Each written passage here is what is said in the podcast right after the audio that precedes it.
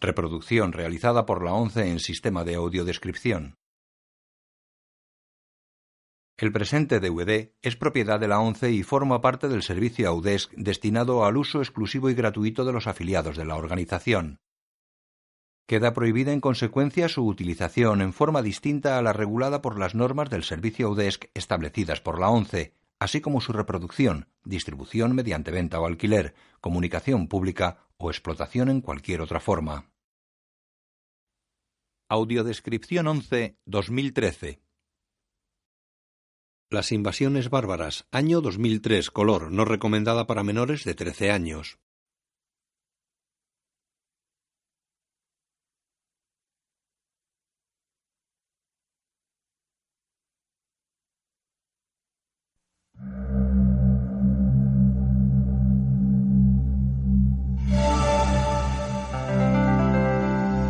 Cinemaginer. Con la participación de Telefilm Canadá, Sodec, Canal Plus y Ministerio de Cultura y Comunicación de Francia.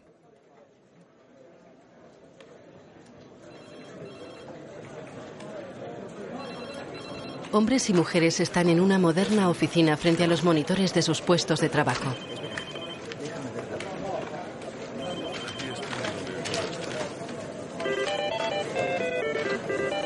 Un joven descuelga. Buenos días, mamá. Hola, cielo. Tengo malas noticias. Tu padre está en el hospital. No mejora.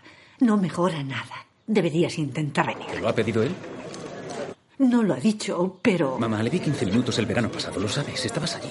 No teníamos nada que decirnos, como siempre. Sebastián, hay que hacerse cargo de su casa, su cuenta corriente, sus seguros, la universidad. Tu hermana está en Australia, estoy sola, es demasiado para mí, tienes que venir. Tres y Gael puede escaparse. Una subasta. Otro cuadro de la colección Robert, White Sleep, de Susan Scott. Empezamos la puja en 4.000 libras, por favor. El caballero del fondo, 4.500. 5.000 libras para el caballero del pasillo. 5.000. Una estupenda muestra de la obra de Hola, Scott mi de su amor. famoso Una vestido joven blanco. atiende su Hoy móvil. se subasta por primera vez. Empeorado. Sí, tengo que ir a Montreal. Una nueva puja por teléfono. 6.000. Avisaría al señor White. Una religiosa sin hábitos talares extrae hostias de un cáliz y las introduce en una caja. Inimaginer Pyramid Producción presenta a Remy Girard, Stéphane Rousseau, Marillo Secros, La religiosa recorre los pasillos de un hospital repletos de pacientes. Las invasiones bárbaras. Marina Hunt. Dorothy Berryman. Joan-Marie Tremblay. Pierre Cursi. Yves Jacques. Luis Portal. Dominique Michel. Isabel Blais. Tony Chequinato, Sophie Loren, La religiosa avanza por pasillos abarrotados de camillas, pacientes con goteros y obreros instalando cableados por los techos. Sí, espero que venga por día, las sábanas.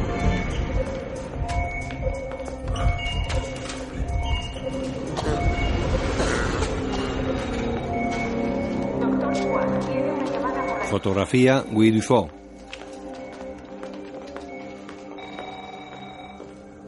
Se acerca a una camilla donde yace una anciana. El cuerpo de Cristo. Amén. Le entrega una hostia. Que tenga un buen día. La religiosa continúa su camino por el hospital.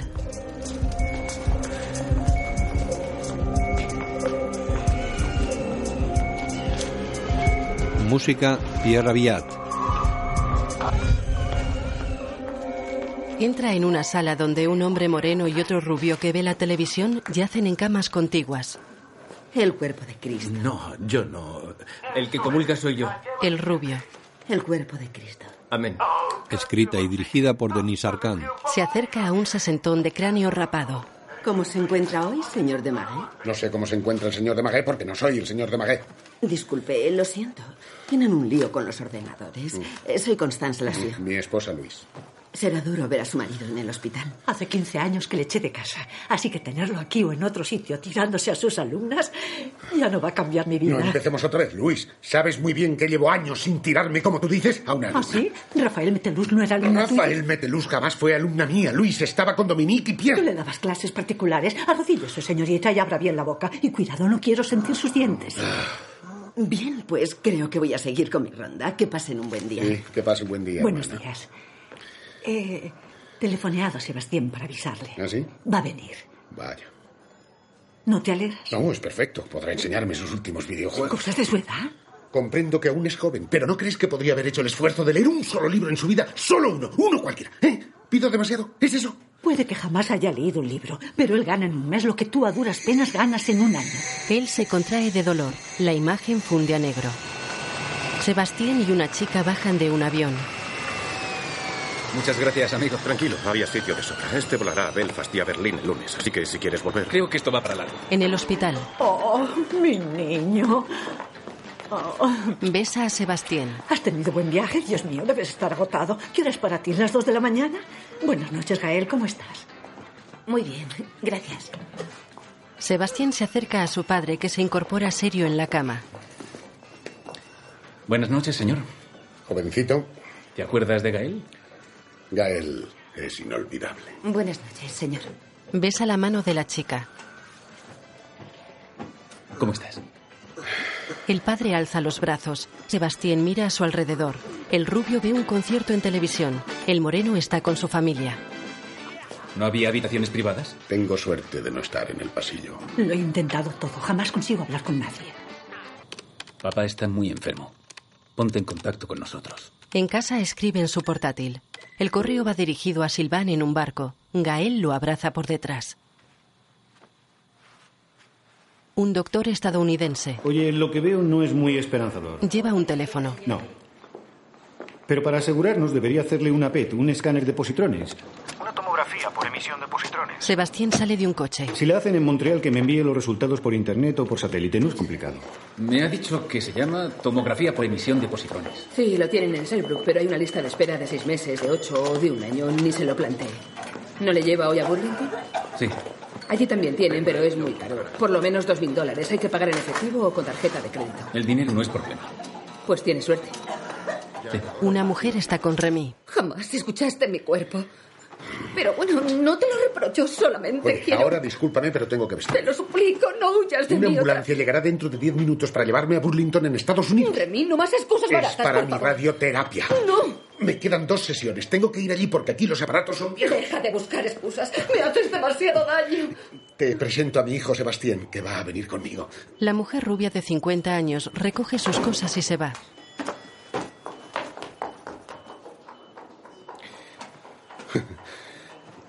Es una mujer a la que conocí hace tiempo. La madre de Sebastián y Gael entran en una casa. No tenía valor para venir sola. ¿Nunca habías estado aquí? No, nunca. Pero os veíais a menudo, ¿no? Siempre en zona neutral. En restaurantes normalmente. ¿Iba él a tu casa?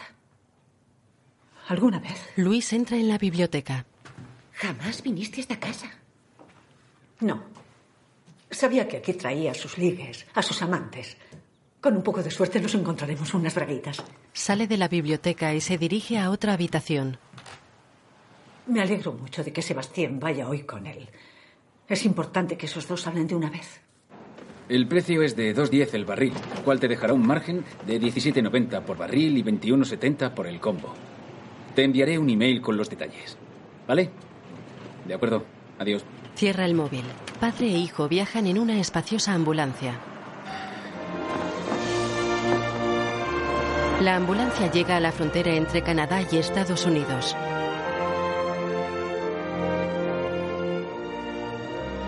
Llegan al hospital de Burlington. Una sonriente joven de asistencia al paciente abre la puerta trasera de la furgoneta.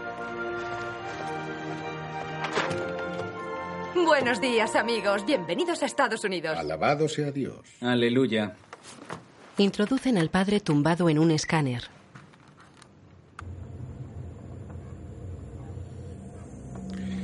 ¿Conoces el dicho? Por Navidad en el escáner, por Pascua cadáver. Sebastián mira serio a su padre. La ambulancia circula por carretera. Sebastián abre su móvil. Diga. He recibido el escáner. El médico estadounidense. No tiene buena pinta. No la tiene, amigo. ¿En serio?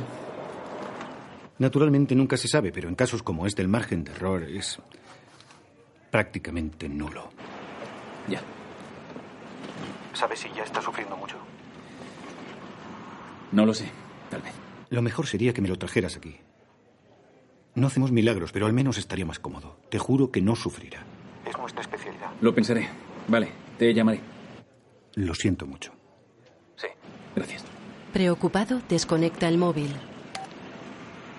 Sonríe a su padre que le devuelve la sonrisa. Luego lo mira serio.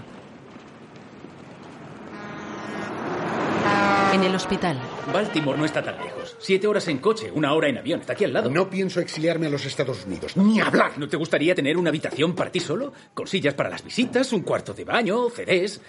¿Qué, qué, qué CDs? Por si te apetece escuchar música. En los países civilizados tienen esas cosas y climatización. ¿Sabes cuánto cuestan esas habitaciones? Nada, no cuestan nada, yo me encargo. No conozco a un alma allí. Iremos los cuatro, saldremos mañana. No, no iremos. No pienso ir a los Estados Unidos. No tengo ganas de morir asesinado por un maometano iracundo. Está loco. Voté por la nacionalización de los hospitales y asumiré las consecuencias de Los mis actos. idiotas no cambian nunca de opinión. Quiero estar rodeado de mis amigos. ¿Y dónde están tus amigos? No veo amigos tuyos aquí. Dominique está de viaje y Pierre. De momento no ha venido nadie. Salvo la loca que te montó el numerito esta mañana. Acabarás de ellas del gorro.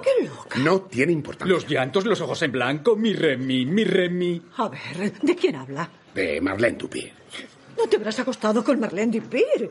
Es una lunática, todo el mundo lo sabe. Por historias como esa destruiste a tu familia, rollos miserables, lamentables. Yo no he destruido nada. Arruinaste su vida, arruinaste mi infancia, mi adolescencia y también la de Silven. Yo tengo la culpa de que mi hija sea una fracasada. Silven adora el mar, trabaja entregando veleros y es muy competente. Lo que sí es de fracasados es vegetar en una universidad de mala muerte, en el culo del mundo. Escúchame bien, muchachito. Puede que seas millonario, pero no sabes nada. Solo sé que mi vida no va a parecerse a la tuya, porque si estoy aquí no es por ti, sino por ella. Fue ella quien me crió, no tú.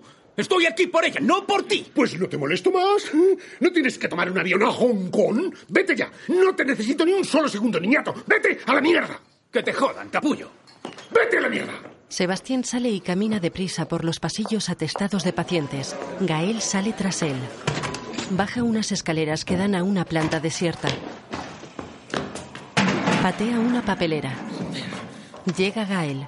La planta solo está iluminada por las luces de emergencia. Se acerca a Sebastián apoyado en una pared.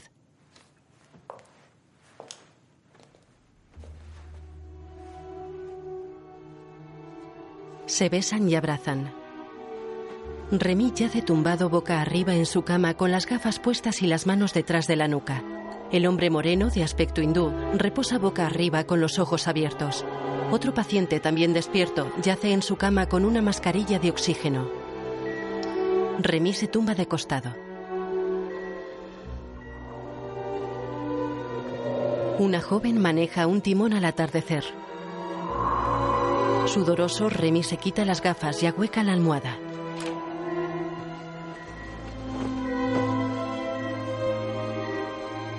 Mira al techo.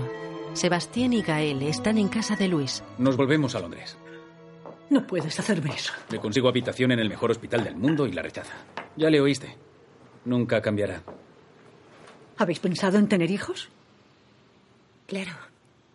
Hasta que no tienes hijos no comprendes cuánto nos quieren nuestros padres. Tu padre te cambió los pañales casi tantas veces como yo. Desde preescolar hasta la universidad telefoneaba cada mes a tus profesores. Eso nunca lo supiste. Le preocupaba que salieras adelante. Cuando tuviste meningitis a los tres años, te cogió y te metió en sus brazos 48 horas seguidas, sin soltarte un segundo, sin pegar ojo, para que la muerte no se te acercara. Eso no puedes recordarlo.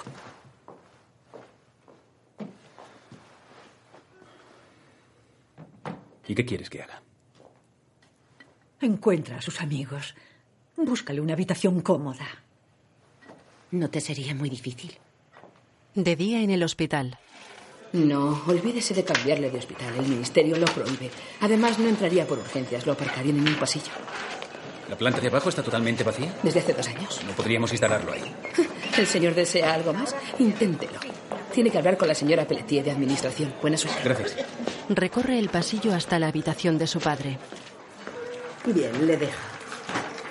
¿Sabe que es muy afortunado por tener un hijo que le cuida tanto? ¿Eso cree? Mire a su alrededor. ¿Ve usted muchos hijos junto a la cama de sus padres? Yo trabajo aquí a diario y no veo demasiados. Y si vienen, se van enseguida. Yo jamás veo a los míos, señor. El rubio. Tuvo usted padre, ¿no? Claro. ¿Alguna vez estuvo hospitalizado? Al final sí. ¿Le visitaba a menudo?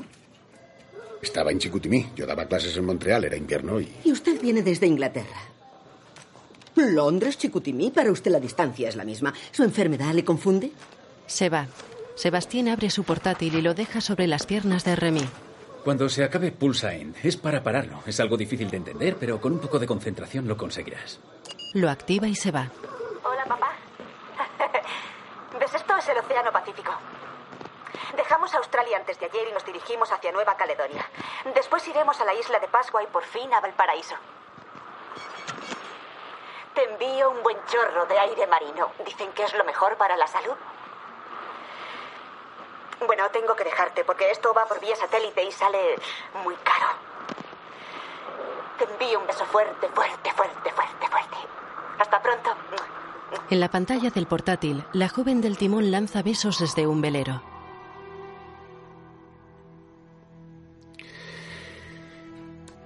Lo acciona de nuevo. Hola, papá. ¿Ves esto? Es el Océano Pacífico. Crispa el rostro apesadumbrado y se lleva la mano a la cabeza reprimiendo el llanto. Cierra el portátil.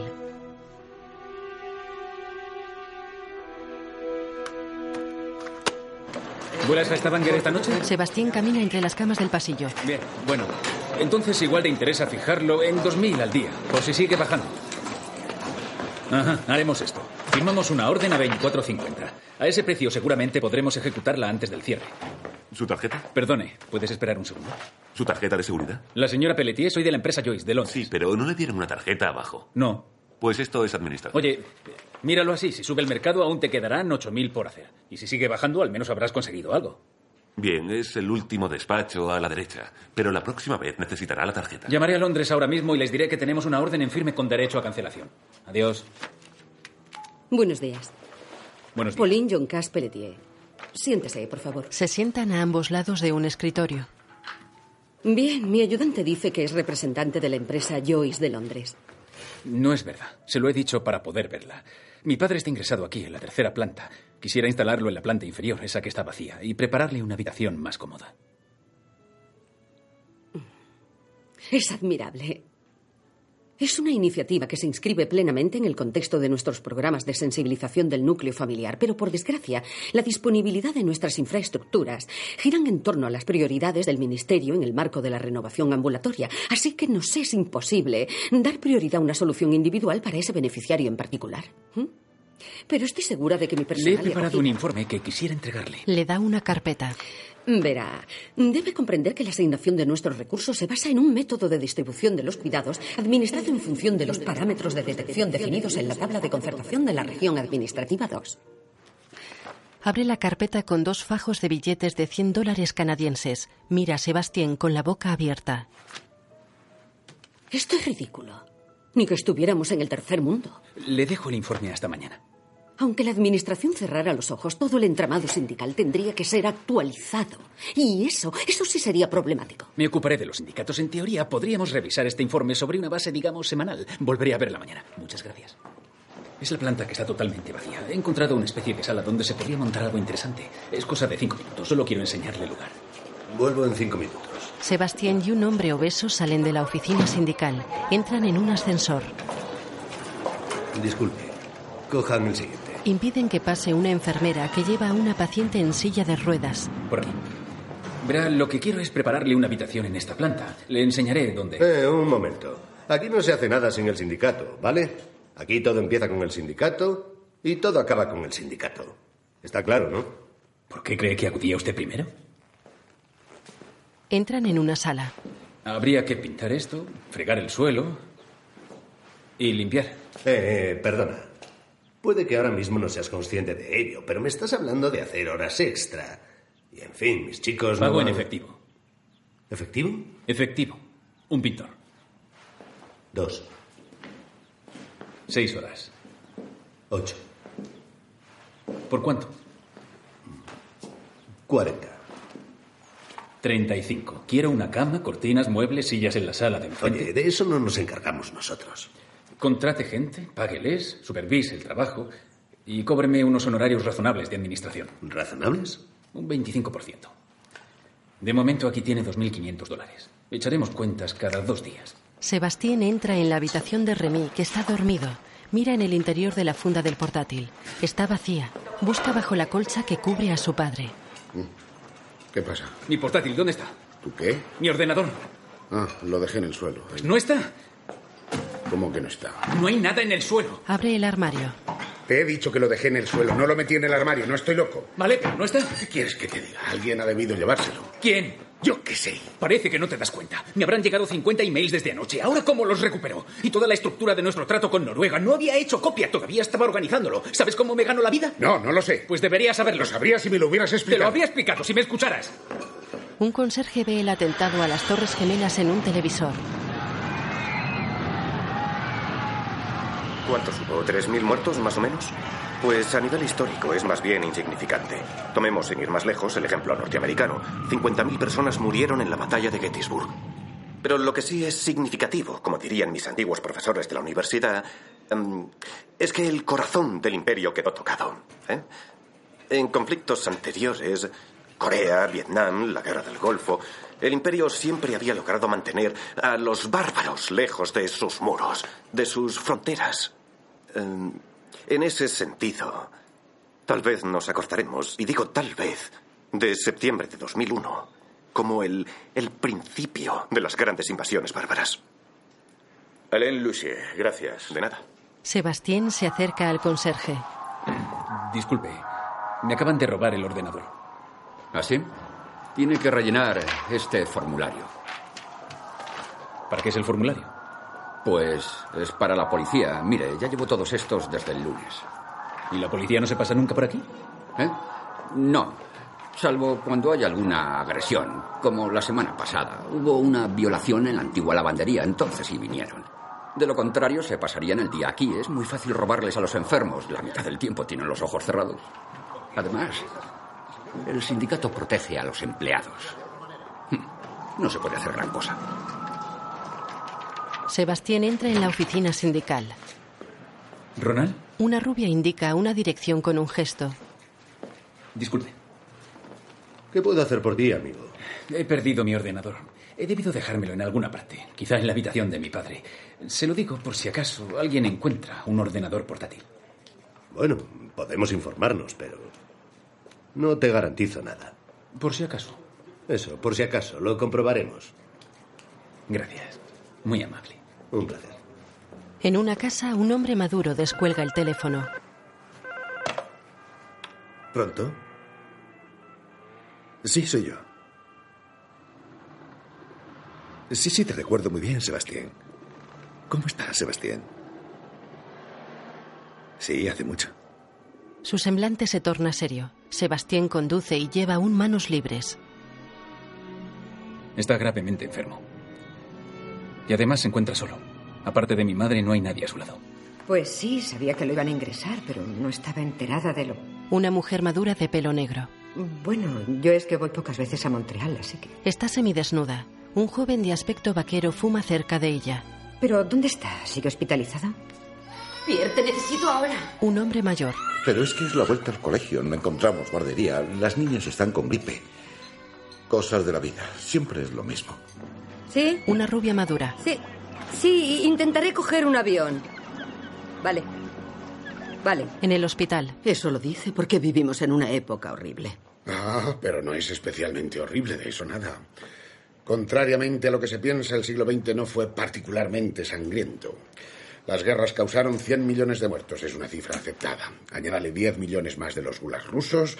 Los campamentos chinos nunca se sabrá, pero dicen que 20 millones. Llevamos 130, 135 millones de muertos. No impresiona demasiado, teniendo en cuenta que en el siglo XVI los españoles y los portugueses consiguieron, sin cámaras de gas ni bombas, hacer desaparecer 150 millones de indios de América Latina. ¿eh? Eso sí es un buen trabajo, hermana. 150 millones de personas liquidadas. Usted dirá que tenían el apoyo de su iglesia, pero hicieron un buen trabajo. Tan bueno que en América del Norte, holandeses, ingleses, franceses y luego los americanos se sintieron inspirados y degollaron a 50 millones de personas. 200 millones de muertos en total. La mayor masacre de la historia de la humanidad. Eso ocurrió aquí, ahí, a nuestro alrededor. Y ni un triste museo del holocausto. La historia de la humanidad, hermana, es una historia de horror. El paciente de la mascarilla escucha desde su cama. Por la noche, una máquina refleja sus constantes mientras él duerme. Remy lo mira desde su cama.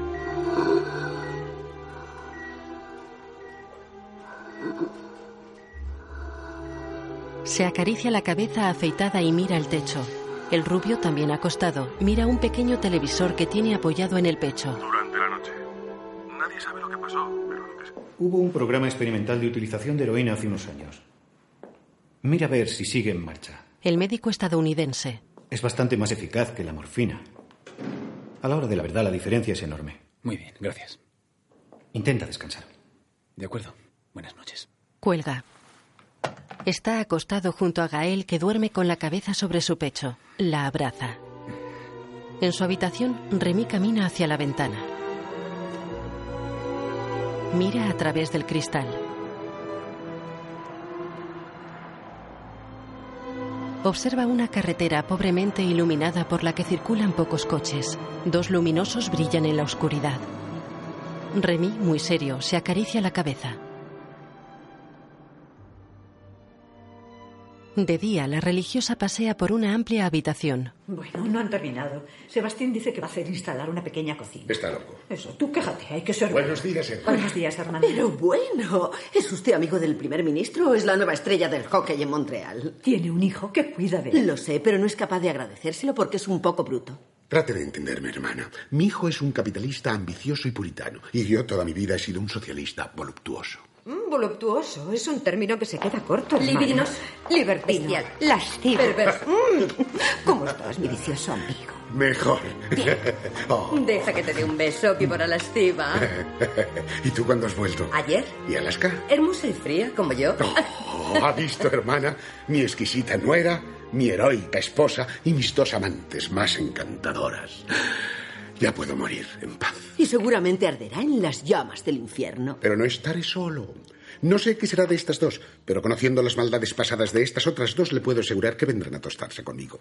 Pero no me cambiaría por usted, hermana, condenada a tocar el arpa sobre una nube eternamente, sentada entre Juan Pablo II, un polaco siniestro, y la Madre Teresa, una albanesa empalagosa. Disculpe, hermana. La enfermedad le afecta al cerebro. Ah, no, es, es un hecho etnológico, Luis. Las albanesas suelen ser empalagosas y los polacos siempre son siniestros. Porque las desgracias de Polonia Son- son una de las pruebas de la existencia de Dios. Sebastián entra en una comisaría y se dirige al mostrador. Buenos días. Buenos días. Necesitaría hablar con alguien, algún agente o detective especializado en temas de drogas. Siéntese. Un amigo de Remy entra en su habitación. Buongiorno a tutti. ¡Claude! ¡Claude! No puede ser, es imposible. Ah. ¿Cómo stai, Terdomeso? ¿Pero qué haces aquí, pedazo de loca? Roma, Milán, Toronto, Montreal. Abodador. Es Alessandro. Ah, hemos oído hablar mucho de usted, señor. Piacere. En la comisaría, una pareja sale de un ascensor. El hombre abre una puerta de cristal con una tarjeta magnética. Buenos días. Jill Levac. Mi compañera, Kim Delgado. Encantado. Por aquí. Entran en una sala de interrogatorios. Siéntese. Gracias. Mi padre está hospitalizado aquí, en Montreal. Y le cuidan bastante mal. Tiene ya muchos dolores. Un amigo médico me ha aconsejado que le consiga heroína. Una cámara comienza a grabar. Es un tema que apenas conozco. Fumé marihuana en la universidad, como todos. Bueno, me dije, hay droga en todas las ciudades del mundo y la policía sabe dónde la venden. Y me imaginé, quizá con algo de ingenuidad, que podrían sugerirme alguna zona donde encontrar una cantidad razonable de heroína de calidad. Alguien les vigila tras un gran espejo. Muy interesante, salvo que... El cometido de la policía es detener a los traficantes no ofrecer información a los consumidores. Les agradecería que me consideraran una persona inteligente que solo desea ganar tiempo. Y yo le agradecería que me considerara un tipo no demasiado imbécil, que no quisiera leer la semana que viene en la prensa. La policía facilita a nuestro periodista la compra de estupefacientes. Le entiendo, pero ¿acaso tengo pinta? Ni a ella ni a mí nos gustaría acabar nuestra carrera dirigiendo el tráfico en el centro de la ciudad. Les aseguro que no tengo nada que ver con la prensa. ¿Cómo quiere que lo sepa? Soy operador de mercado en McDougall Deutsch, en Londres. No es difícil de comprobar. Entrega a Jill una tarjeta. Tampoco es difícil imprimir tarjetas falsas. Lamento haberles molestado. Gracias. Presiento que voy a pasar las próximas noches en discotecas. Una pareja visita a Remy, cada uno con un bebé en brazos. Ella es mucho más joven que él. Vaya, la familia feliz.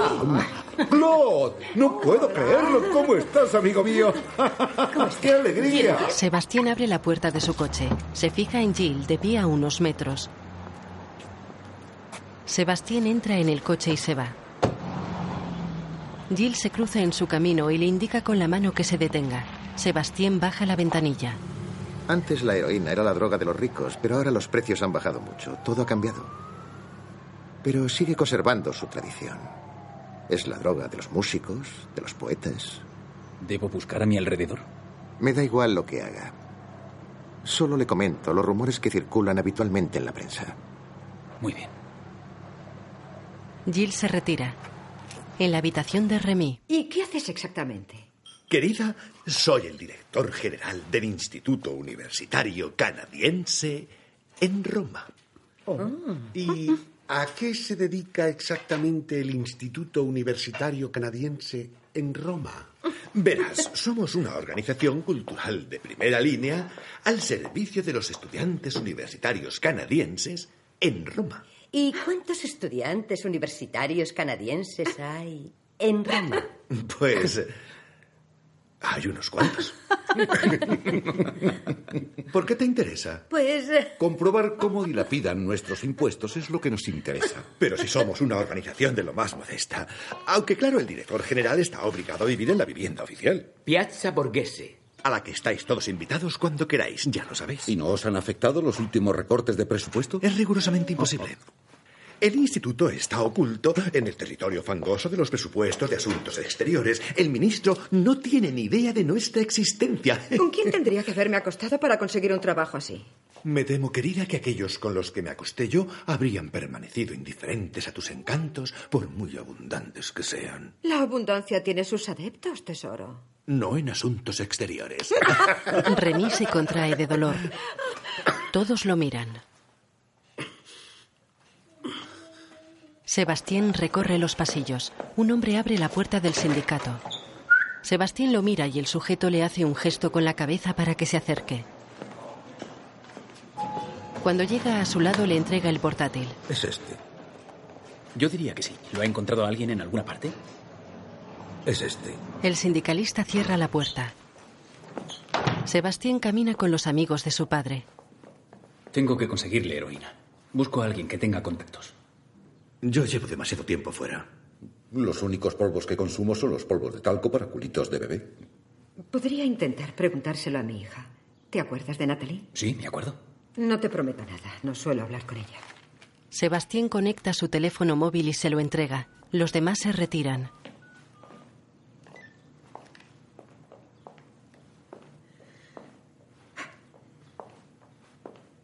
Hola, cielo. Soy mamá. Eh, Soy Diane. Te echo de menos, cariño. Oye, em, ¿te acuerdas de Sebastián, el hijo de mi amigo Remy de la universidad? Solíais jugar juntos cuando erais pequeños. Le, le gustaría volver a verte. Quiere pedirte una información. Así que llámame em, cuando quieras, no importa cuándo. Y si prefieres no hablar conmigo, te dejo el, el teléfono de Sebastián. Tenemos que llegar al supermercado antes de que cierren. Necesitamos una tonelada de pañales. Tener hijos sale carísimo. Me pregunto por qué en el tercer mundo tienen tantos niños. Hay que ver las tonterías que dices. Como sea eso lo que enseñas en la universidad, tus alumnos estarán encantados. No has comprado el libro del que te hablé, ¿verdad? ¿Qué libro? El secreto de la curación de Swami Raghunandan. Ah, no, no he tenido tiempo. Yo te lo compraré. El cuerpo y la mente están conectados. Las enfermedades nacen en la mente y se curan en la mente. No dejo de decírselo a Pierre. Es posible. Bueno, nosotros nos vamos. Hasta mañana. Adiós. Adiós.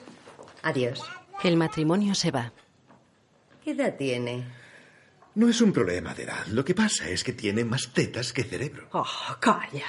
Hace falta tal cantidad de sangre para irrigar todo eso que apenas le llega riego al cerebro. Es un hecho fisiológico. No quiero oír ni un comentario más. Me ha dado dos hijas que han cambiado radicalmente mi vida y solo necesita hacer un gesto descuidado con la mano para que me empalme como un animal, lo cual a nuestra edad es algo providencial, como sabéis. A Michi vale. Panorámica nocturna de los rascacielos de Montreal. Una delgada joven de pelo corto y negro camina por una calle pobremente iluminada. Llega a un bar y contempla el interior a través de las lunas del local. Sebastián está sentado a una mesa embebido en su portátil. La joven entra. Sebastián la ve.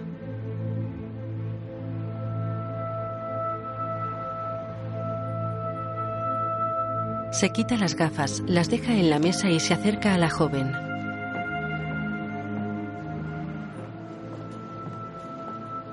Natalie. No te había reconocido. Le estrecha la mano. Ven. Van hacia su mesa. Una camarera sirve a Natalie un vaso de leche y una porción de tarta de chocolate. Gracias. Natalie fuma con la derecha. Su dedo corazón luce un gran anillo de plata. ¿Tienes un trabajo estable? Ella asiente. ¿A qué te dedicas? Soy correctora. ¿En una editorial? En Boreal. Entonces tendrás un horario flexible. Verás, quería ofrecerme a pagarte tus, tus dosis cuando compres las de mi padre, así como una cantidad razonable por las horas que pases con él. ¿La quieres normal o brown sugar? No tengo ni idea. ¿Que la fume o que se la pinche? Confío en tu criterio. Ella sonríe y come. No deberías. ¿Por qué? Por lo visto, nunca hay que confiar en un yonki. Están demasiado acostumbrados a mentir. Toma un sorbo de leche. Sebastián conduce con Natalie a su lado. Detiene el coche en un barrio residencial. Natalie se rasca la cara mientras lo mira. ¿Cuánto necesitas? 500. Él cuenta el dinero y se lo entrega. Gracias. Natalie sale del coche. Llega a una casa de puertas de cristal cubiertas con visillos. Hola. Hola. Ella pasa. Un cuarentón de largo cabello rubio le franquea la entrada. Sebastián espera en el coche. Un automóvil viene en dirección contraria. El coche enciende un foco. Sebastián gira el cuerpo y se coloca de espaldas a la potente luz. El coche pasa de largo.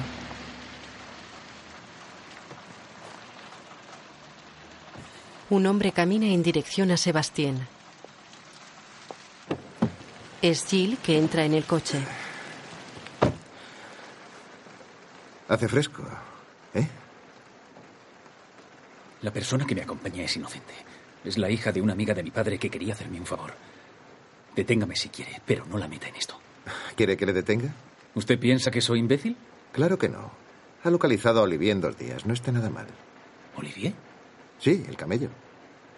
¿No va a detenerlo? Quiere que detenga a todo el mundo. ¿Es una manía suya? Jill mira por la ventanilla. Vaya, mire. ¿Le reconoce? ¿Quién es? Michel Risset, el biólogo. ¿Nunca van a por los proveedores? Sí, continuamente. Trabajamos dos o tres años y acabamos deteniendo una banda de iraníes. Todo el mundo queda satisfecho. Y entonces los iraquíes ocupan su lugar. O los libaneses, los turcos, o los italianos. Y demasiada gente que quiere droga. Es una invasión. Entonces, ¿qué está haciendo aquí, ahora? Cumplir con mi deber. Ya lo veo. Mantengo la paz. Kim golpea en la ventanilla. Jill la baja. Pican los peces del estanque del señor Zampino. Se retira. Jill sube la ventanilla. Nos vamos de pesca. ¿Qué estudió usted? ¿Por qué quiere saberlo? Por curiosidad. Criminología y psicología. ¿Y usted? Matemáticas. Y también economía. Tenga cuidado. ¿Usted también? Natalie está con Remy. ¿No te acuerdas de mí? No. Durante un tiempo estuve muy unido a tu madre. ¿Quiere decir que se acostaba con ella? No era solo eso. ¿Estaba usted casado? Sí. Los casados nunca se quedaban hasta el día siguiente. Mi hermana y yo los veíamos a veces y nos despertábamos. Enciende un cigarrillo. Supongo que para una niña todo ello tendría un aire bastante sórdido. Nosotros lo llamábamos liberación sexual. Bueno. ¿Qué es? Heroína. Se extrae del opio, ¿no? Es morfina mezclada con productos químicos. Enciende una vela. ¿Vas a inyectármela? Empezaremos inhalando el humo. Luego ya veremos. Él se incorpora en la cama. La verdad es que es increíble. Cállese un momento. Trate de concentrarse. La primera vez es la mejor. Es la que todos queremos recuperar. Coloca la vela bajo un trozo de papel aluminio sobre el que hay un polvo marrón que comienza a sublimarse. Remy absorbe los vapores con un tubo también de aluminio. Se la llama Riding the Dragon. Cabalgar el dragón. Él sigue inhalando. Natalie sonríe. Remy se desploma en la cama. De día, Remy se droga a solas.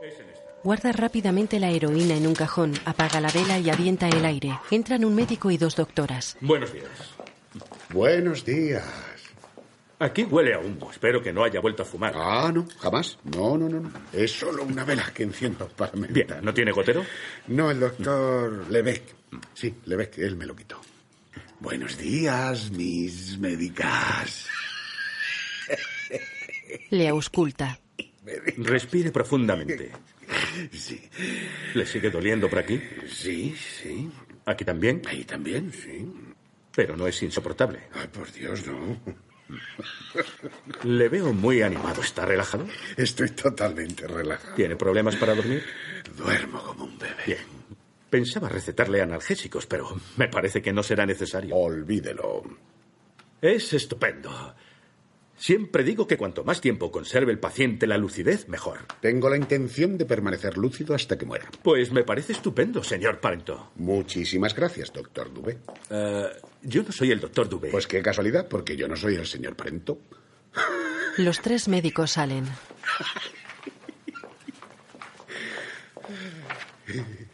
Los amigos de Remy comen en la habitación. Entonces sí, he entendido bien. Todo empezó con María Goretti. Exacto. La que dijo no. ¿Quién era esa María Goretti? Una campesina portuguesa. Portuguesa. Santa María Goretti. ¿Era italiana? De Netuno. Lo de Portugal es Fátima. Las apariciones, la Virgen, los pastores. El secreto de Fátima. Que solo el Papa podía conocer. Pobre Canadá, 1960. ¿Y qué? Nosotros creíamos en ello. El caso es que hicieron una película sobre la edificante vida de María Goretti. Y la protagonista era... Llevo años intentando recordar su nombre. Inés Orsini. Ah, sí, eso Mm. es. Mm, Dios santo, Inés Orsini. La inmortal Inés Orsini. ¿Cómo he podido Y olvidarla? esa película cuando estudiaba con los jesuitas. En el Antonio de Padua. Y yo en los jesuitas de Brevet. Pues yo en el seminario de Chicoutimi. Bueno, durante toda la película, la inmortal Inés Orsini va vestida de los pies a la cabeza, hasta las muñecas y los tobillos, salvo en un momento dado cuando había que sugerir de alguna manera la naturaleza abyecta del deseo bestial del infame violador. Entonces, la exquisita María avanza hacia el mar, moja sus adorables pies y con un gesto rotundo, pero púdico, se levanta la falda. Mm, los muslos de Inés Orsini. Hasta yo los recuerdo. Bien. Hace falta. Hace falta deciros los ríos de esperma que he derramado soñando con esos muslos. De hecho, creo que es una de las causas de las modificaciones de la cuenca hidrológica del Saint-Laurent. En fin, el caso es que durante años me dormía cada noche empalmado soñando con Inés Orsini. Hasta que vi a François Sardy cantando en televisión lo de Tous les garçons et les filles de mon âge. Instantáneamente, Inés Orsini me pareció insignificante y mojigata. María Goretti. Sola y abandonada. El destino de una mujer. Me acosté durante mucho tiempo con François Sardy. Fuimos muy felices juntos. Desgraciadamente para ella, un día vi a Julie Christie en una película y vivimos un amor loco durante seis meses. Hasta que la abandoné por Chris Ever, la campeona de tenis. a la que abandoné después por la sublime bailarina Karen Kane que bailaba Carmen en Marsella. Karen Kane baila. Antes ha habido imágenes de todas las mujeres que Remy ha mencionado.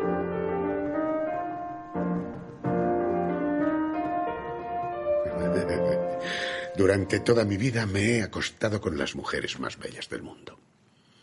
Hasta el terrible día en que me desperté y me di cuenta de que la noche anterior me había dormido pensando en el mar Caribe. Me había hecho viejo. Las mujeres habían abandonado mis sueños. Su amiga de Alaska acaricia una copa. Si supieras cuánto tiempo hace que no sueño con un hombre. Padre e hijo viajan en la ambulancia. Sebastián habla por teléfono. Vale, ya hablaremos. Adiós. Remy hace un gesto de dolor. ¿Me explicarás algún día a qué te dedicas exactamente? Eres el presidente de una compañía petrolera noruega. Acabas de comprarle a una compañía americana un área de explotación en el Mar del Norte. En esa zona, por un coste de 7 dólares, produces un barril de petróleo que vendes por 25. ¿Quieres estabilizar ese margen independientemente de las fluctuaciones del precio mundial del petróleo? ¿Qué haces? Ni idea. Vienes a verme y hacemos un swap. ¿Qué significa? Significa una operación financiera por la que mi banco te pagará un precio fijo y tú me pagarás el precio flotante. Es como si te comprometieras a vender tu producción a precio fijo durante unos años. Digamos que yo trataré de gestionar tus riesgos financieros. ¿Y eres bueno en tu trabajo? Muy bueno.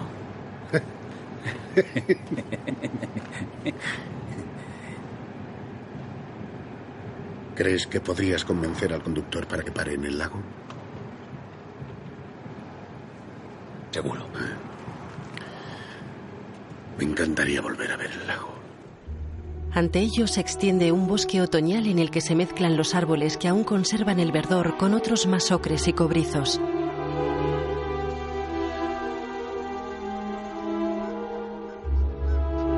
Una bandada de palmípedas sobrevuela las tranquilas aguas de un lago.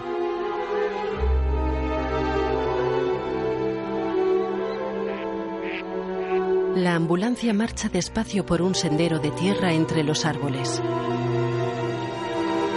Se detiene ante una casa de dos plantas cerca del lago. Sebastián lleva a su padre en una silla de ruedas hacia la casa. Cuando hice el doctorado en Berkeley, iba a clase junto a Loken y Donaldson, dos futuros premios Pulitzer. Bueno, ellos no eran mejores que yo, simplemente eran norteamericanos. Yo después regresé aquí, después empecé a dar clases, después me casé y después. después nada. Estabas muy ocupado con tus líos de faldas. No, no, esas eran cosas sin importancia, como tú dijiste. No, lo que habría necesitado era algo más fuerte, una extravagancia. Solo he vivido aventuras lamentables en apartamentos mal ventilados en calles escondidas.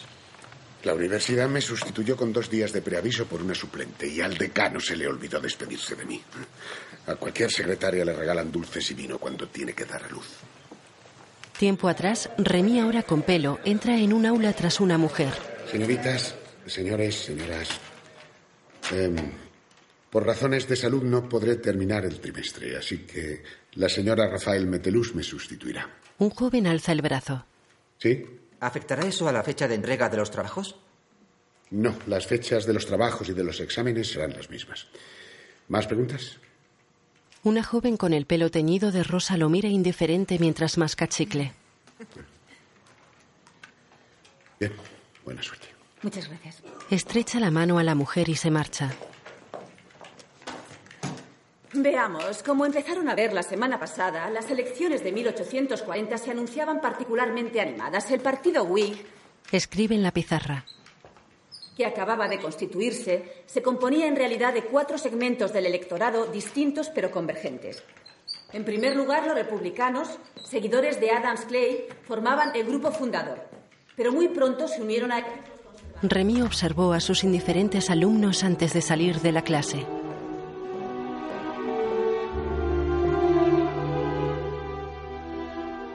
El atardecer tiñe de oro las tranquilas aguas del lago. Remy está cubierto con una manta en su silla de ruedas sobre un pequeño muelle a orillas del lago. A su espalda, Sebastián mira a su padre que gira la cabeza y sonríe a su hijo con tristeza.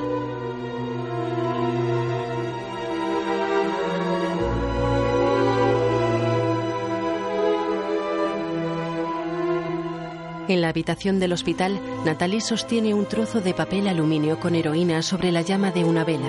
Remy absorbe los vapores con un tubo. Cede el tubo a Natalie, quien también inhala. La joven pasa de nuevo el tubo a Remy.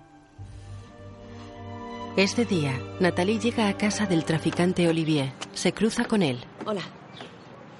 Hola. Irina está dentro. Tengo que salir. Vale. Entra. Olivier ve el coche de Sebastián estacionado enfrente. Se acerca con una sonrisa.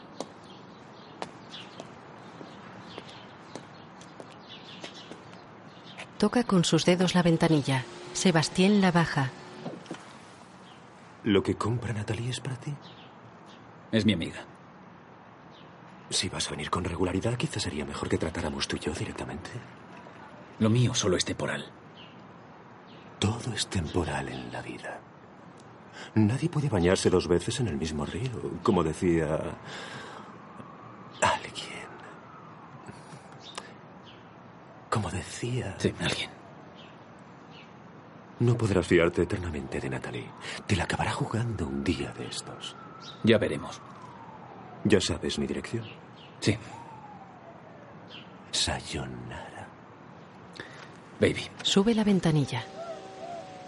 Natalie llega al pasillo de la planta donde se halla la habitación de Remy. ¿Qué haces aquí? Te estaba esperando. Quería verte. Natalie pasa de largo. Su madre la ataja. Pienso en ti todo el tiempo, mi niña. Lo sé, siempre me lo dices. Se va. La madre la detiene.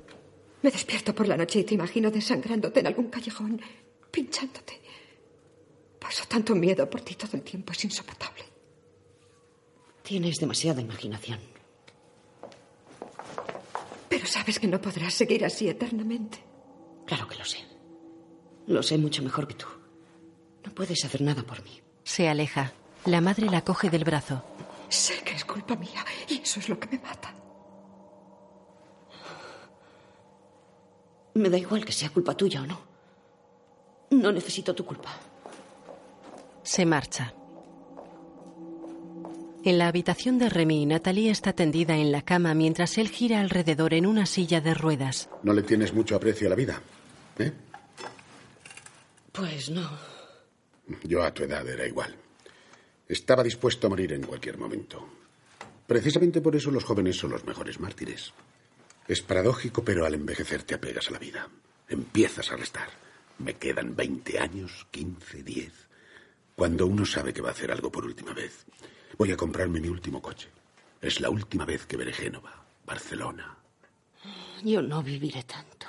¿Tú qué sabes? Las sobredosis son muy frecuentes. Eso tampoco se puede prever. Puede que un día lo dejes y acabes viviendo hasta muy vieja.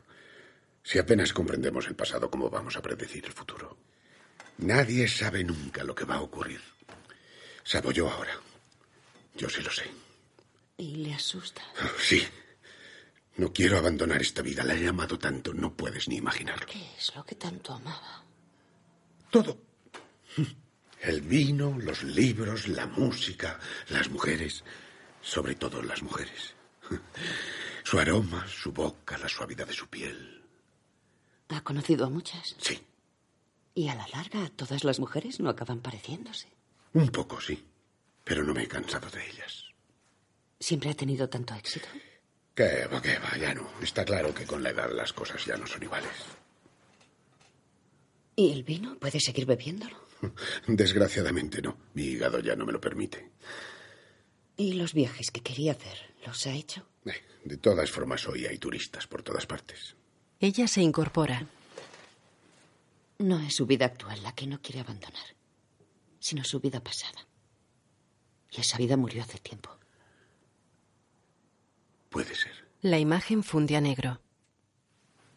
Sebastián y Gael duermen en la cama. Diga.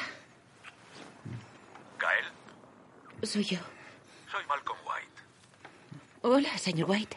Parece ser que la archidiócesis de Montreal, ya sabes, las autoridades católicas tiene acumulada una enorme colección de arte religioso. Por lo que he podido saber, tienen varios almacenes llenos de trastos. Aquí son las cinco y media de la mañana. Oh, cielos. Sí, claro. Perdona, lo siento mucho. Le llamaré, ¿de acuerdo? Cuelga el auricular. La imagen funde a negro. Un cura sesentón que viste Clearman recorre un oscuro sótano repleto de ornamentos e imágenes religiosas. Gael va tras él. Esperaba que nos enviaran a un viejo anticuario, no a una jovencita tan encantadora.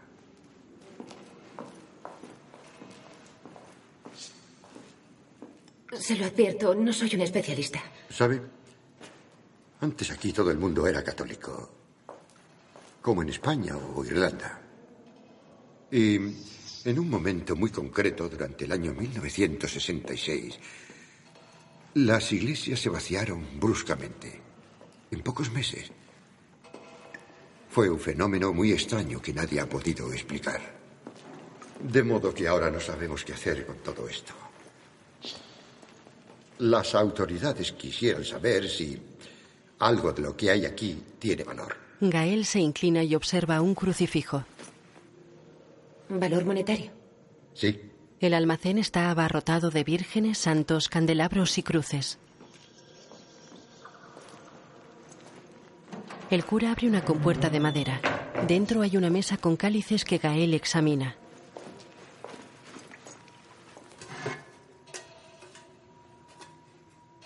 ¿Conservan alguna custodia o algún cáliz francés del siglo XVIII? No, los americanos lo compraron todo. Quedan algunos ejemplares en los museos. Hay cristos y santos tallados en madera a tamaño natural. Todo esto tiene sin duda un gran valor. Para la gente de aquí, para su memoria colectiva. Pero ¿hay algo que pueda venderse? ¿En el mercado internacional? Sí. Sinceramente, yo diría que no. En otras palabras, todo esto no vale absolutamente nada. La acompañaré. Se alejan entre las esculturas. Mientras Remy está incorporado en la cama, la religiosa le acompaña. que Pío XII se quedara cruzado de brazos en su dorado Vaticano mientras llevaban a Primo Levi a Auschwitz no es una pena, no es lamentable, es algo abyecto, es algo inmundo. Mira con ojos desorbitados a la religiosa que está de pie con los brazos cruzados. Remy se recuesta. Si lo que dice es cierto. Y toda la historia está llena de crímenes abominables. Entonces, razón de más para que exista alguien que nos pueda perdonar. Eso creo yo. Pues tiene mucha suerte. De noche con Natalie. Si al menos hubiese podido escribir. ¿Nunca ha escrito nada? Eh, Algún artículo aquí y allá, nada serio. ¿Qué está haciendo, Remy? ¿Qué? ¿Qué está haciendo? Esto me tiene harto. Fuera. Se desprende del gotero. ¿Y qué le habría gustado escribir? Archipiélago Gulag, el sistema periódico. Tira la aguja que tenía insertada en la mano. ¿Cree que habría podido crear algo tan bueno? Jamás. Entonces. Al menos lo habría intentado. Habría dejado mi huella. En la vida es importante conseguir algo aunque sea a nuestra medida. Podríamos decir que hemos hecho lo que sabemos lo mejor posible. Quizás así tendríamos una muerte plácida. Yo he fracasado en todo. Puede, pero es consciente de ello. Hay tanto profesor pagado de sí mismo, resultan insoportables. Y no conozco a su hija, pero Sebastián no es precisamente un fracasado. No, gracias a mí. No puede decir eso, no lo sabe. De día varios exalumnos están en la habitación. Hemos venido a ver cómo le va. Todo el mundo se pregunta cómo está. Todo el mundo no, supongo. Se sorprendería. Ah, pues cuando os dije que me iba no parecíais demasiado afectados. En ese momento no nos dábamos cuenta. Exactamente. Pero ahora que se ha ido, Notamos la diferencia. La verdad es que me emociona lo que me decís. Los tres jóvenes lo miran embarazosos. Los amigos de Remy están en la habitación. Buena, deberíamos irnos. Eh, Sí, tenemos una conferencia del señor Robí a las cuatro. Pues adelante, adelante. Adiós. Buena suerte. Gracias. Sí, buena suerte. Van a la puerta tras estrecharle la mano. La joven se detiene y gira hacia Remy. No se rinda. No, no. Sale. Remy mira a Pierre con asombro. Caramba. Sorprendente. Qué conmovedores para ser analfabetos. No es culpa suya, podrían haber aprendido tanto como nosotros, pero nadie se lo ha enseñado. Como todo en la vida. Los estudiantes se acercan a Sebastián, que entrega billetes a uno de ellos.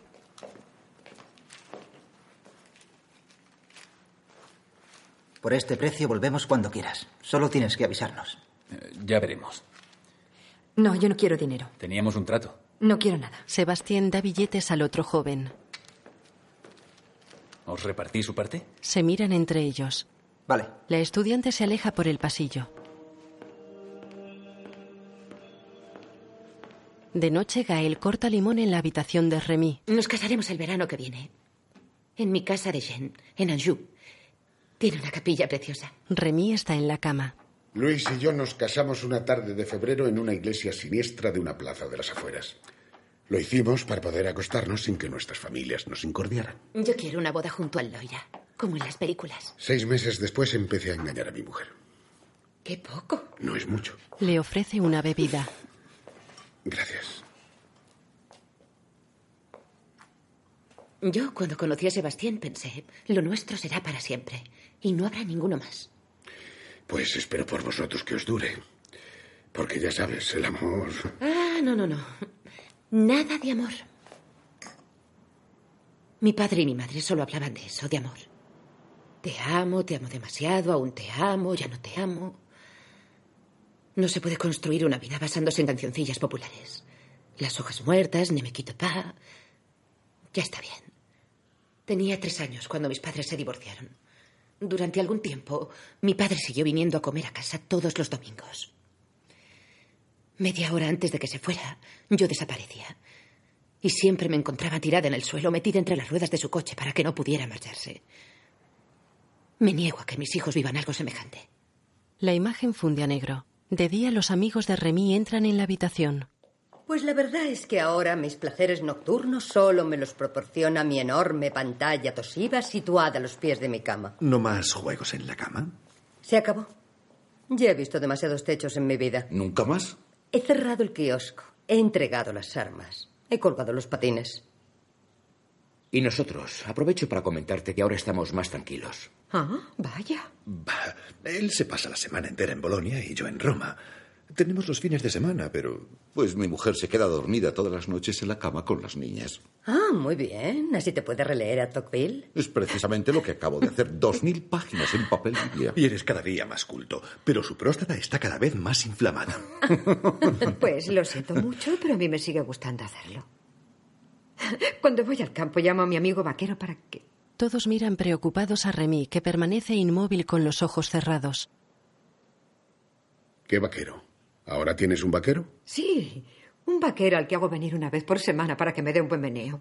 ¿Que te dé un buen meneo? Sí, solo que ahora estamos enfadados. Jamás comprenderé a los hombres. Durante toda mi vida, como sabéis, he tenido historias con cobardes que solo querían huir después de haber satisfecho sus bajos instintos. Pues el otro día, pensando que le haría ilusión, le dije a mi amigo vaquero, caray, es fabuloso a nuestra edad seguir follando por follar. Y él va y se enfada.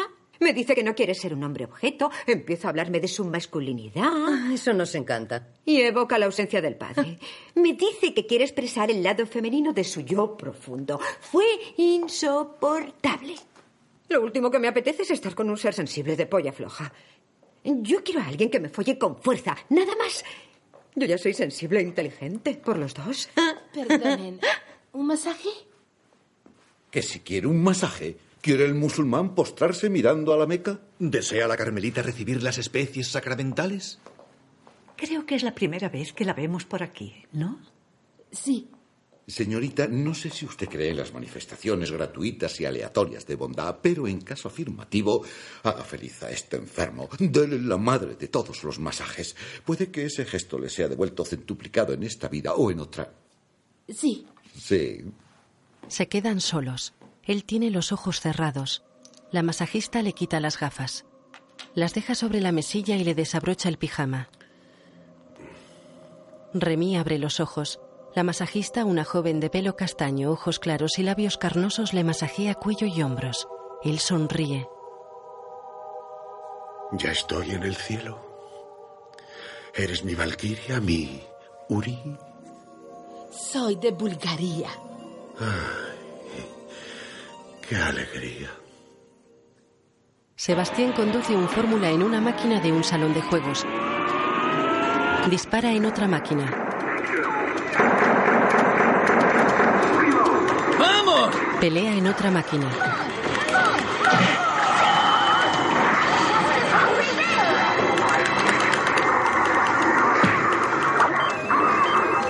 Contesta el móvil.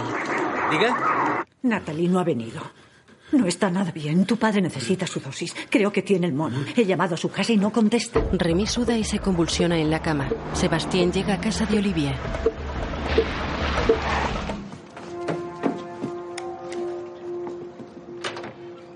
Busco a Natalie. Ni idea. Ha desaparecido. Te lo advertí. Intentaré encontrarla y si no, volveré. Hasta las 11. Vale. Entra en su coche.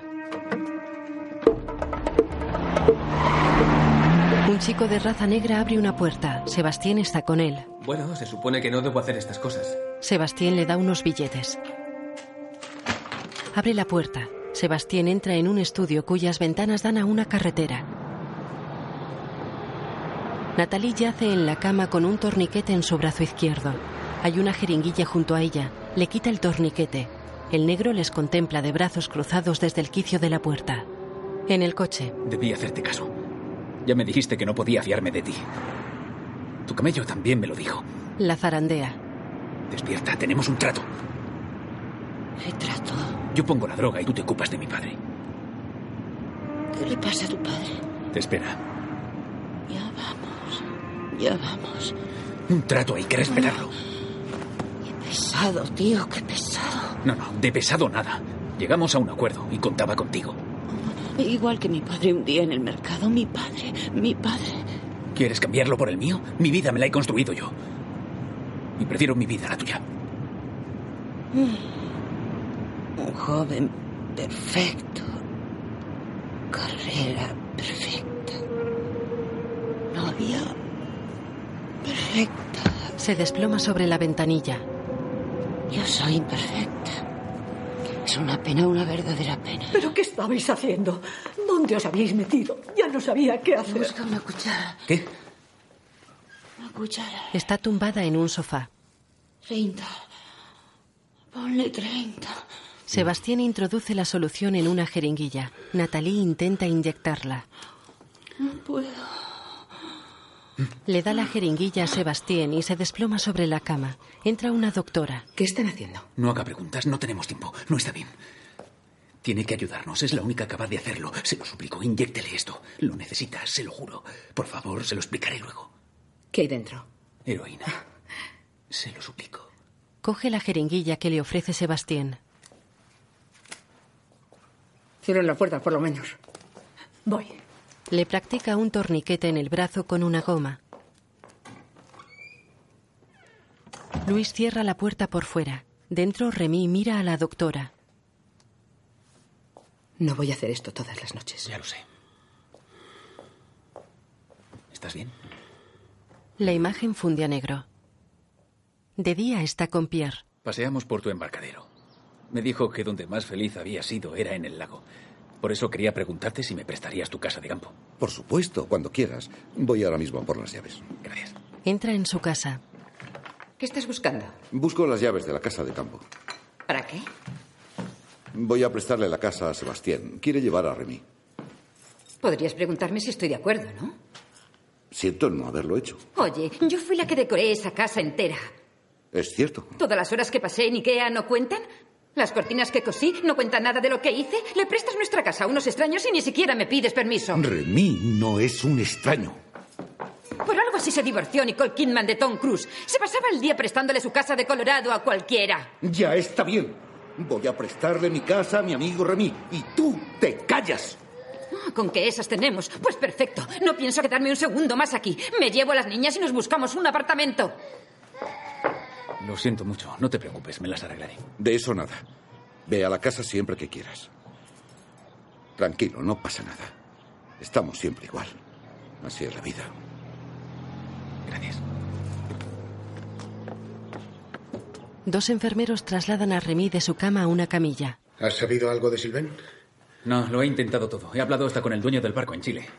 Espero que no haya tenido un accidente. No, está bien. Es solo la conexión de Internet que no funciona. El Pacífico es muy grande. Lo sacan de la habitación. En el pasillo la religiosa le coge la mano y se la lleva a su mejilla. Adiós. Sonríe y le besa la mano. Acepte usted el misterio. Acepte el misterio y se salvará. Él acerca la mano de la mujer a sus labios y la besa también. Los enfermeros se lo llevan. Sebastián sale al pasillo. Dígale que le quiere. Dígaselo. Y tóquele. En una farmacia, Bébete esto. el farmacéutico da un frasco a Natalie. ¿Ahora mismo? Delante de mí, la metadona es algo serio. Ella mira a su derecha, abre el frasco y bebe.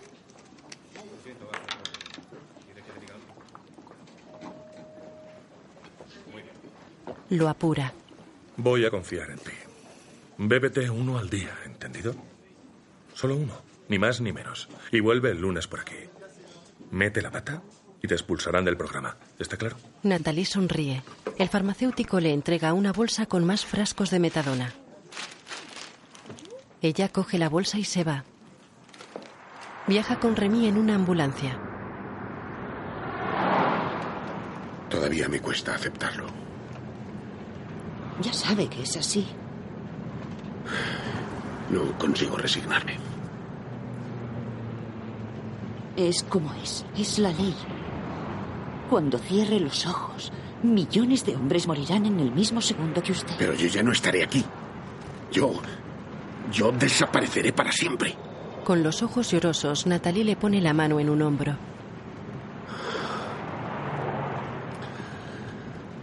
Si al menos hubiese aprendido algo. La joven retira su mano. Yo me siento tan desvalido como el día en que nací. No he podido encontrarle un sentido. a- Eso es lo que hay que buscar. Ella contiene el llanto. A veces pienso que es eso lo que hay que buscar. Atardece en el lago. Todos están sentados en el porche. Remy tiene los hombros cubiertos con una manta. Hemos sido de todo, parece mentira. Separatistas, independentistas, soberanistas, soberanistas, asociacionistas. Bueno, al principio empezamos siendo existencialistas. Leímos a Sartre y a Camus. Luego leímos a Franz Fanon y nos volvimos anticolonialistas. Entonces leímos a Marcuse y nos hicimos marxistas. Marxistas, leninistas. Trotskistas. Maoísta. Después leímos a Solzhenitsyn, cambiamos de idea, nos hicimos estructuralistas. Situacionistas. Feministas. Desconstruccionistas. ¿Existe algún ismo que no hayamos adorado? El cretinismo. No, de eso nada. Acordaos de Wu Jin. ¿Quién era Guo Jin? Una arqueóloga que llevaba una falda abierta hasta la mitad del muslo. Hasta tú la recuerdas. Finales de los 70. China se abre hacia Occidente. Guojin viene a hacer una visita cultural a Montreal y la universidad aprovecha para enviar a su izquierdista de confianza. o sea, yo. En fin. Entro en el comedor de su hotel, la veo y muero. Una china está sentada en un restaurante. Una belleza capaz de derretir los 7.000 soldados de terracota del emperador Qin. Pido el té, intercambiamos algunas banalidades, yo ya me veía haciendo con ella el canastillo pequinés. O el palanquín de Sichuan. En fin, ahí estaba yo frente a ella. Y para hacerme el interesante voy y le digo, es extraordinario lo que está pasando en su país, si supieran cómo les envidiamos. Su revolución cultural es formidable. Mm. Instantáneamente veo que sus preciosos ojazos negros se velan y pienso horrorizado que está diciéndose. Este tipo o es un agente provocador de la CIA o es el mayor cretino del mundo occidental. Ella optó por la segunda hipótesis. Adiós al canastillo y al palanquín. Sí.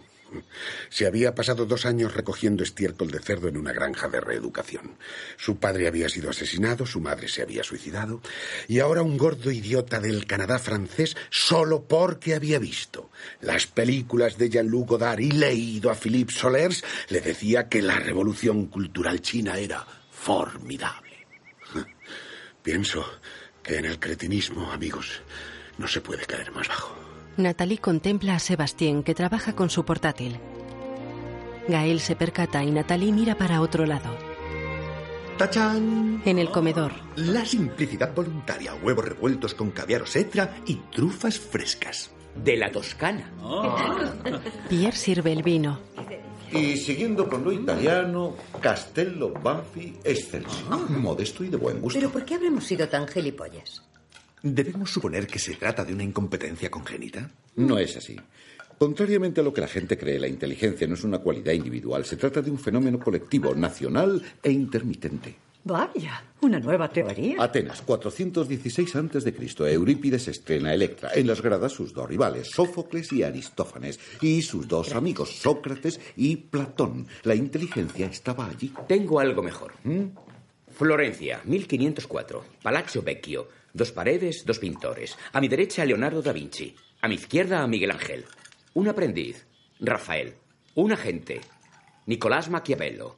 Forza Italia. ¿Mm? Filadelfia, Estados Unidos, 1776-1787. Declaración de Independencia y Constitución de los Estados Unidos. Durante el curso de acontecimientos humanos. Adams, Franklin, Jefferson, Washington, Hamilton y Madison. Ningún otro país ha tenido tanta suerte. Yo nací en Chicutimí, Canadá, en 1950. Es un milagro que no seas más idiota de lo que ya eres. En 1950 todo el mundo era idiota, tanto en Atenas como en Chicutimí. En Italia habrías apoyado a las Brigadas Rojas. Habría sido brillante. Y ahora a Berlusconi. ¿Y en Filadelfia habrías votado a George Bush? Al final resulta que no eres tan idiota. La inteligencia ha desaparecido. Y no quiero ser pesimista, pero a veces se ausenta mucho tiempo. Entre la muerte de Tácito y el nacimiento de Dante, ¿qué pasaron? ¿11 siglos? Sí, pero es que la inteligencia se había marchado con los árabes. ¿No tienes hambre? No, no me entra. ¿Tú tampoco? No, no tengo hambre. Amigo, jamás pensé que un día te vería rechazar trufas frescas. Por desgracia, ese día ha llegado, querido. ¿Ni un traguito de vino? Brindad por mí y decidme lo bueno que está. Coge una copa de vino y huele su contenido. Todos elevan sus copas hacia Remy, quien también alza la suya. La deja en la mesa sin catar el vino. Clo bebe. Pierre también bebe sin apartar la mirada de Remy. De noche todos están fuera sentados frente a una fogata. Se pasan un porro. No, para mí la muerte más dulce fue la de Félix Fogg. Vaya, me pregunto por qué no me sorprende. Se puede soñar, ¿verdad? ¿Quién era? ¿Qué le pasó? El bendito Félix Faure, presidente de la República Francesa en ejercicio. Su corazón dejó de latir mientras su amante, la admirable Madame Stengel, de rodillas ante él le practicaba con entusiasmo la mamada de todas las mamadas. ¡Madre mía! Sus enemigos exclamaron, él quería como César ser ensalzado, pero solo fue mamado. Y a Madame Stengel la apodaron la Sorbona asesina. A mí no me pasa esta clase de cosas. Pues oye, no es culpa nuestra si no hay quien pueda con tu corazón. Porque te recuerdo, mi querido Remy, que en una época algunas de nosotras te la mamábamos como fieras y con mucho entusiasmo. Tal vez habrían debido, señoras, mamársela más vigorosamente. Habría sido imposible, señor. Recibíamos elogios a chorros. ¡Cielos, señora! Eso no me lo trago. En el porche, Natalie inyecta a Remy una dosis. Se aleja de él con la jeringuilla entre los labios. Gael y Sebastián reposan en una hamaca. Me estoy durmiendo. Vete a la cama. ¿No te vienes? Esta noche no. Se besan. Ella se levanta y se aleja.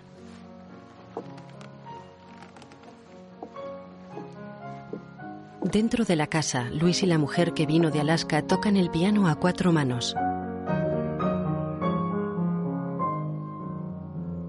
La madre de Natalie está en un sillón junto a la lumbre de la chimenea con una copa de vino en la mano. Alessandro está tumbado en un sofá con la cabeza apoyada en las piernas de Clo. Pierre sale al porche. Arropa a Remy que abre los ojos.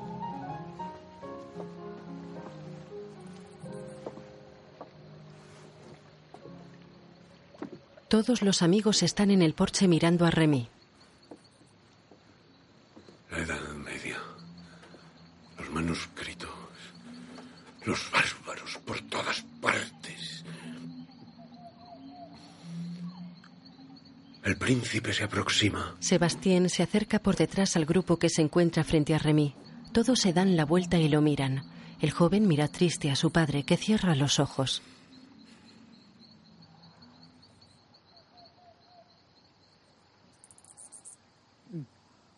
Sebastien se acerca a Natalie sentada frente a una fogata.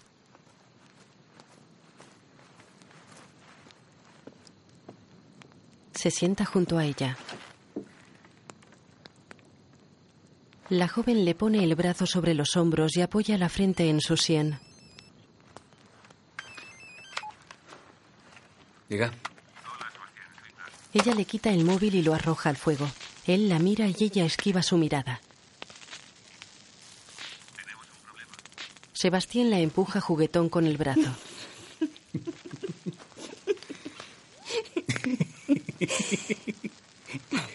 ¿Te crees muy graciosa?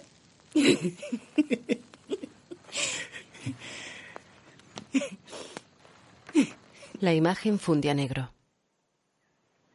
Amanece en el lago. Sebastián, con las manos en los bolsillos, sube las escaleras de madera que dan al porche.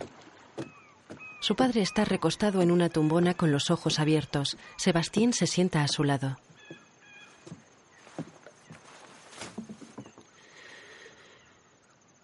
Tengo miedo. Sebastián le coge la mano. Haremos lo que tú quieras. Tú decides. Remy asiente. Sebastián lo incorpora y pega su frente a la de su padre mientras le acaricia la cabeza. ¿Sabes qué te deseo? Que tengas un hijo tan bueno como tú. Sebastián lo acaricia y lo abraza con fuerza.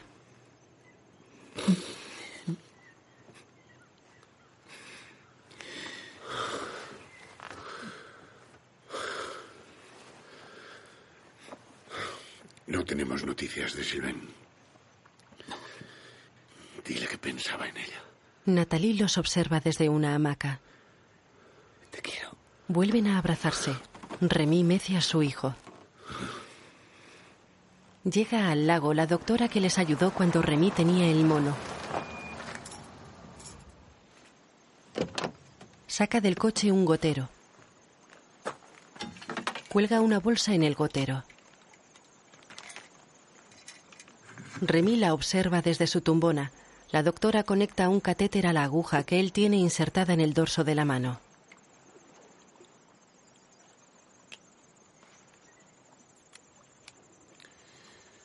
Hasta hace poco le habría saltado encima sin haberle pedido permiso. Y tal vez le habría dejado hacerlo. Era lo que yo pensaba. Adiós. La doctora se besa las yemas de los dedos y las posa sobre los labios de Remy. Recoge sus cosas y baja las escaleras del porche. Camina con Sebastián. Yo no he estado aquí hoy. Usted no me ha visto. Por supuesto. Se despiden con dos besos. Dentro de la casa, Natalie carga una jeringuilla que pone en una bandeja. Sebastián deja su portátil abierto sobre las piernas de Remy. Acaba de llegar.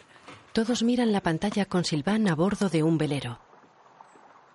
Los que navegamos lo llamamos tener mal de ojo. Un acto de Dios. Chocar contra un growler, un iceberg en plena noche, un incendio por una fuga de gas. Si te ocurre algo así, sabes que hay muchas posibilidades de que no regreses. Llevo demasiado tiempo sin verte, mi querido papá. Mi papi mi papaito. Te he echado de menos toda mi vida. Piensa que soy una mujer feliz y que he encontrado mi lugar. No sé cómo lo has hecho, pero Has logrado transmitirme tus ganas de vivir. Al final resulta que mamá y tú habéis criado dos hijos muy fuertes. Yo diría que es un milagro. ¿Sabes? El primer hombre en la vida de una chica es su padre.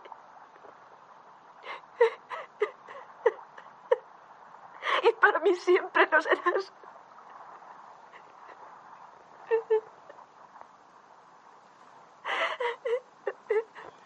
Silván se vuelve de espaldas. La imagen se congela. Sebastián desconecta el portátil y lo cierra. Todos menos Natalie están junto a Remy que recuesta la cabeza sobre la tumbona. Ha sido un placer vivir esta modesta vida en vuestra compañía, mis queridos amigos. Y me llevo vuestras sonrisas conmigo. Natalie carga otra jeringuilla. La coloca en la bandeja donde ya hay diez. Alessandro se acerca a Remy. Se sienta a su lado y le sonríe. Hace esfuerzos para no llorar.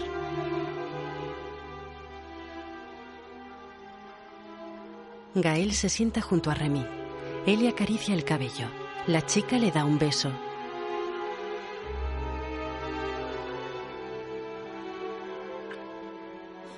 La madre de Natalie está sentada con Remy. Sonríe con tristeza mientras le acaricia la cara. La mujer que vino de Alaska está sentada a su lado y le acaricia el rostro. Le sonríe llorando y le lanza un beso.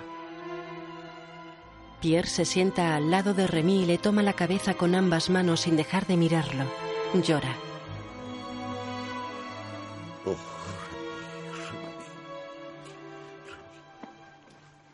Clo se sienta junto a Remy.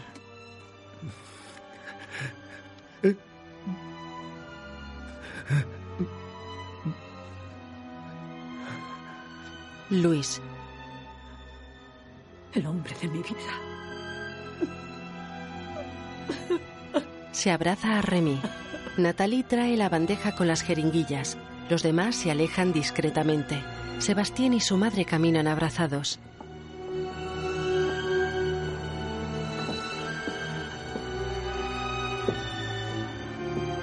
Natalie se sienta junto a Remy. Las mujeres están dentro de la casa mirando a través de los ventanales. Los hombres permanecen en el porche. Natalie golpea con la uña una jeringuilla. Mi ángel de la guarda. Ha sido un privilegio conocerle. El privilegio ha sido mío, señorita. Sebastián se sienta junto a su padre. Le toma la mano izquierda y se la besa. Ambos se miran con las manos entrelazadas. Remy mira a Natalie y asiente. La joven inyecta el contenido de las jeringuillas en el tubo del suero.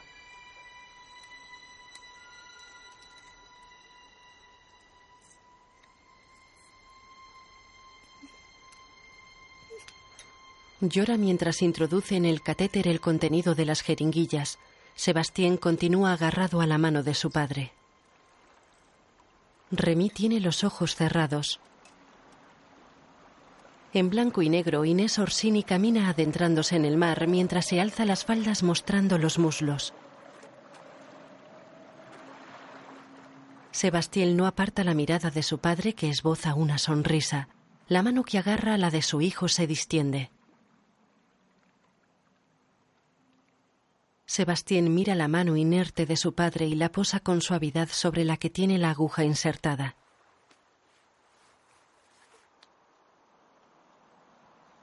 El viento cimbrea unos altísimos árboles.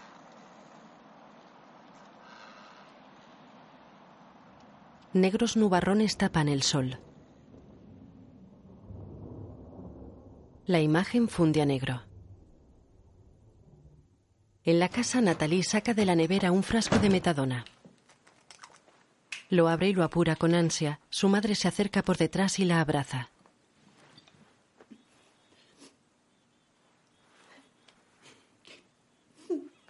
La imagen funde a negro. De día, Sebastián y Natalie llegan a la casa de Remy. Sebastián entra en la biblioteca y deja las llaves sobre una mesa. Mi madre no quiere vivir aquí, pero no necesito venderla ahora. Puedes instalarte y ya veremos más adelante. Vale. Natalie entra en la biblioteca, deja el bolso sobre la misma mesa, se quita la cazadora y baja la cremallera de su jersey mientras lee algunos títulos de los libros que hay en una estantería. Los Miserables, Víctor Hugo, Cicetanón, Primo Levi. Se dirige a otra estantería y lee. Historia y Utopía, de Ciorán. Sebastián la observa desde el quicio de la puerta. Natalie sigue leyendo muy interesada. Archipiélago Gulag, Alexandre Solzhenitsyn. Journal, Samuel Pepí. Natalie sonríe y sale de la biblioteca por otra puerta que da al pasillo. Lo recorre y se acerca a Sebastián.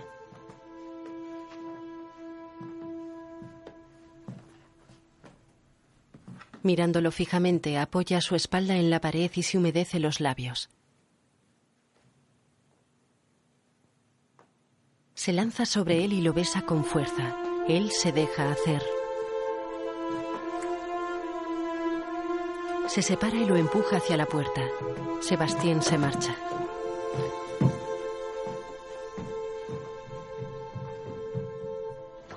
Camina por el jardín. Mira hacia la casa.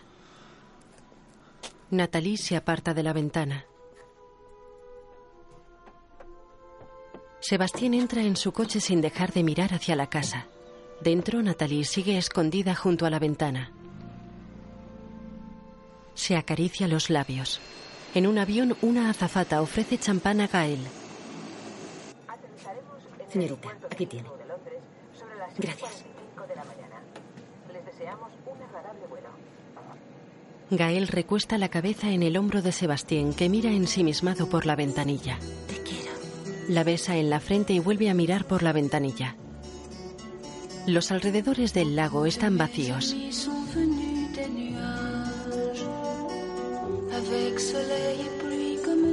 El porche de la casa del lago también está vacío. Una bandada de patos sobrevuela el lago. Un avión acelera en la pista de despegue.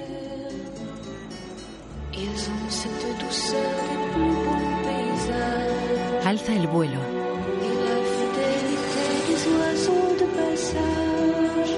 Recoge el tren de aterrizaje y se aleja en el aire.